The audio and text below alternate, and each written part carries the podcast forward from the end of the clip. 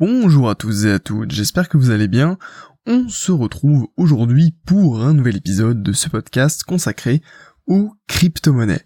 Aujourd'hui, on va parler de banque, de Ripple, et plus particulièrement du coup de Crédit Agricole, euh, donc cette banque française qui va du coup tester en fait finalement le protocole de Ripple. Ça y est, c'est annoncé. Alors euh, justement, on va voir un petit peu dans ce podcast euh, comment dire que représente le protocole Ripple et comment en fait le Crédit Agricole va s'en servir pour eh bien essayer d'améliorer l'un de ses services.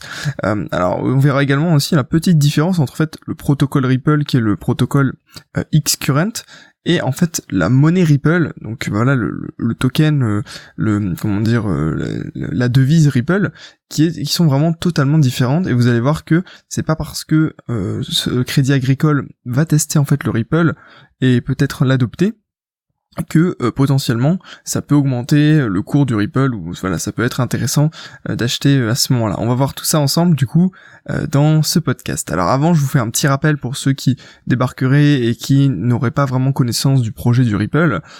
Qu'est-ce que le Ripple? Le Ripple en fait c'est comment dire un projet qui a envie d'améliorer finalement les transferts principalement entre les banques. Après c'est plutôt les transferts d'argent en général, mais voilà disons que c'est potentiellement plus euh, comment dire euh, euh, plus adapté finalement au, transfert bancaire et l'idée c'est de réduire en fait le temps et, les frais qui peuvent être associés à ces transferts.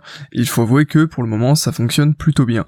Alors du coup le Ripple il a eu une augmentation gigantesque de, je crois que c'était 36 000% en 2017.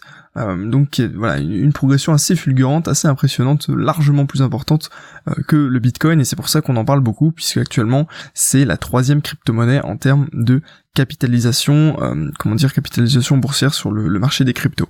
Cependant, c'est une crypto-monnaie qui est plutôt controversée par, les investisseurs, à savoir que il y a des personnes qui, qui défendent vraiment le Ripple et d'autres qui sont plus là à le descendre il y a vraiment une sorte de, de comment dire deux communautés qui s'affrontent un petit peu et je vais vous expliquer après pourquoi euh, l'un des points en fait qui peut poser problème aux investisseurs, surtout quand ils ne sont pas forcément bien informés. Alors du coup voilà, qu'est-ce que le Crédit Agricole veut tester finalement euh, sur euh, sur ce Ripple et travailler avec la société Ripple, puis américaine? en fait, pendant six mois, le comment dire le Crédit Agricole va intégrer ce protocole Xcurrent qui permet en fait bah voilà de faire des transferts d'argent euh, sans aucun problème. Et là, l'idée, c'est de transférer avec euh, de comment dire euh, des francs suisses en euros. Pourquoi? Parce que voilà, le Crédit Agricole est, est comment dire est, est, confronté à une problématique par rapport au salaire de comment dire de ses agences frontalières et de sa filiale. Je pense que c'est sous forme de filiale Crédit Agricole Next Bank, qui est en fait la Crédit Agricole en Suisse. L'idée, c'est que voilà, aujourd'hui, les personnes qui travaillent en Suisse ou qui euh, comment dire euh, ouais voilà qui, qui travaillent en Suisse ou qui euh, et qui habitent en France par exemple, eh bien, on sont obligés de recevoir du coup leur salaire en francs suisses et elles, elles peuvent le transférer en euros juste après. D'ailleurs, c'est assez plutôt intéressant puisque les salaires en Suisse sont normalement globalement plus élevés que, que ceux français étant donné que la vie est plus chère. Après, il faut voir avec le taux de le taux de conversion. Mais toujours est-il que voilà, aujourd'hui, quand un France, un franc suisse, quand un, un, Français qui travaille en Suisse reçoit son salaire, il doit tout simplement le, euh, le transférer sur son compte bancaire euh, en euros, et donc il y a en fait des frais, euh, voilà, le taux de change, et il y a également un délai de trois jours. Donc voilà, ça c'est un peu handicapant, et l'idée de Crédit Agricole, c'est d'utiliser ce protocole Xcurrent pour en fait transférer directement les francs suisses en euros sur le compte français en quelques minutes plutôt que en trois jours. Et en fait, c'est là que le protocole Ripple est plutôt intéressant, le protocole Xcurrent principalement. Je pense qu'il y a d'autres protocoles dans le projet Ripple, donc euh, j'utiliserai, j'utilise un des deux termes, mais euh, en vrai, on faut plus parler ici du protocole Xcurrent. Euh, L'idée, c'est que voilà, les francs suisses vont être transférés du coup sur euh, la, blockchain du, Ripple, qui va du coup faire un transfert après en euros, et donc ça ira extrêmement vite. Et c'est vrai que si vous avez déjà testé, euh, comment dire, le, les transferts sur le Ripple, envoyer de l'argent en Ripple, euh, ça va extrêmement vite. voilà, du coup, finalement, tout ça pourra se faire directement depuis son téléphone et avec euh, comment dire un plus grand suivi du virement. C'est-à-dire que aujourd'hui parfois c'est un petit peu opaque au niveau des virements. Euh, ouais, quand on fait un virement souvent ça prend ça prend un certain temps. Pourquoi? Parce que il y a toutes les histoires de chambres de compensation etc euh, de le fait que les banques elles envoient pas tout l'argent en fait elles se font des compensations entre elles. Euh, bon ça c'est un peu plus un peu plus technique. Et puis là il y aura également du coup une bonne transparence au niveau des taux de change. Alors je sais pas si ce sera avantageux spécialement au niveau des taux de change, puisque il est vrai que les banques en général se gavent plutôt pas mal euh, sur euh, sur les frais euh, quand vous transférez des devises d'une devise à l'autre. C'est pour ça que d'un côté, les crypto-monnaies sont très utiles dans dans ce domaine-là après, je sais qu'il y a des banques qui mettent justement en avant euh, le fait que voilà leurs transferts euh, en devises sont sont très très très faibles.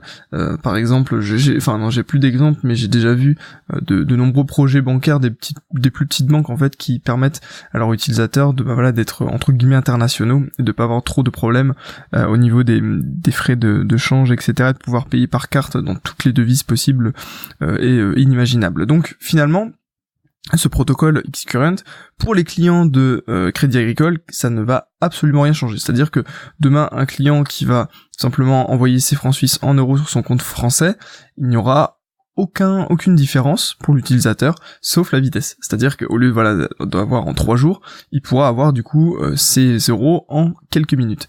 Donc c'est vraiment comment dire euh, un bon moi je trouve que c'est un, bon point pour les utilisateurs du enfin les, les clients pardon du crédit agricole. Après avoir vraiment comment tout ça va, va se mettre en place.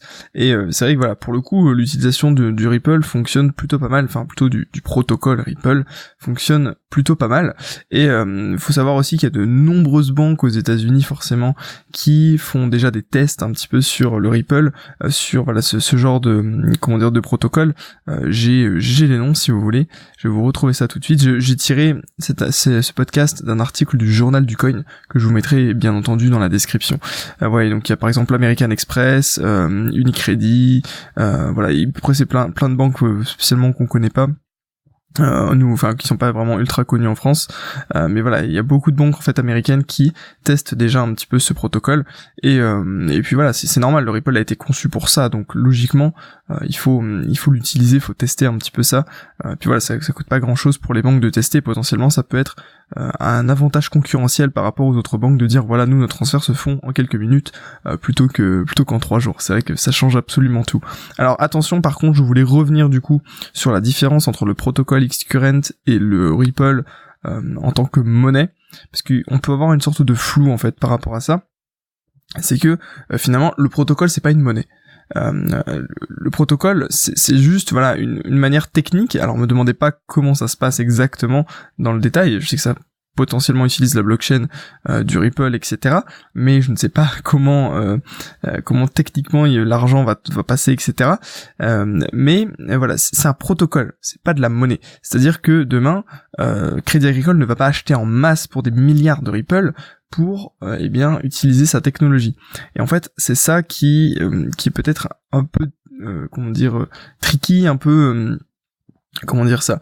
Euh, un peu subtil en fait c'est que euh, finalement euh, le, le, Ripple en termes de protocole fonctionne extrêmement bien mais la monnaie Ripple n'a pas forcément un rôle important dans ce protocole. C'est-à-dire que, à la limite, on pourrait juste utiliser le protocole sans utiliser la monnaie Ripple.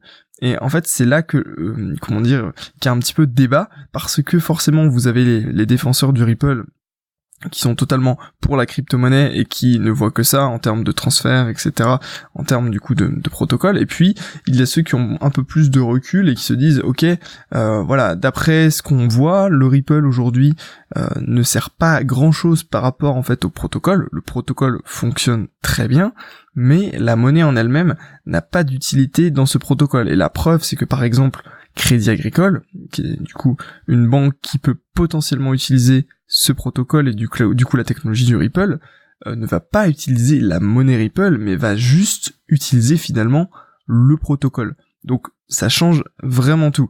Si vous voulez, en termes d'investissement, c'est quand même pas la même chose. C'est-à-dire que si demain vous savez que Crédit Agricole va acheter du Ripple ben écoutez, achetez du Ripple en masse parce que potentiellement, si une banque se positionne sur, euh, comment dire, sur euh, un exchange, etc., et commence à acheter en masse, euh, ça, ça peut faire totalement grimper, grimper le cours.